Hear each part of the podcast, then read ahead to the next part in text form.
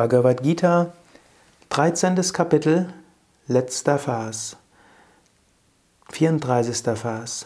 Kshetra kshetrak nayor evam antaram jnana chakshusha bhuta prakriti moksham cha vidhuryanti te param. Menschen, die durch das Auge des Wissens den Unterschied zwischen dem Feld und dem Kenner des Feldes wahrnehmen und auch die Befreiung von der Natur des Seins, Gehen zum Höchsten. Du ruhst jetzt schon im Höchsten, aber wie kannst du dieses Höchste dauerhaft verwirklichen? Indem du unterscheidest zwischen dem Kenner und dem Feld, zwischen dem Bewusstsein und der Materie und dem, was dazwischen liegt, Gemütszustand. Gemütszustand nimmt zum einen die äußere Natur wahr, die äußere Natur reflektiert sich in deinem Gemüt. Zum Zweiten ist aber das Gemüt nicht ein reiner Spiegel, sondern die Welt hat Einfluss auf das Gemüt, aber das Gemüt hat seine eigenen Gesetzmäßigkeiten. Emotionen wie mögen und nicht mögen, wie Ärger und Mitgefühl, wie Traurigkeit und Großzügigkeit, all diese Eigenschaften vermischt mit Emotionen, all das sind nicht deine wahre Natur. Deine wahre Natur ist und bleibt Satchit Ananda. Du kannst immer wieder sagen, Satchit Ananda Svarupoham.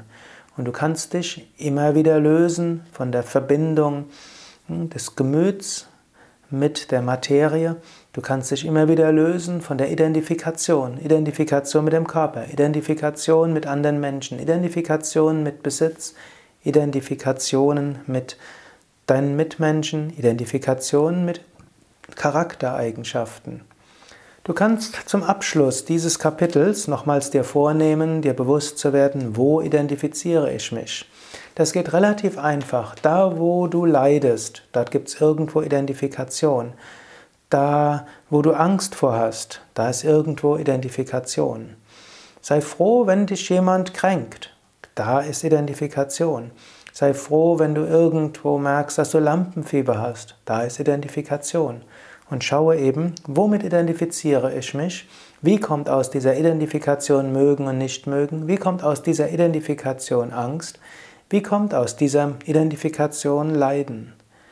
Das kannst du erkennen, aber bleibe nicht nur dabei zu erkennen, warum du traurig bist, warum du im Leiden bist, warum du durch Höhen und Tiefen gehst, sondern dann erkenne, die Höhen und Tiefen sind nur scheinbar.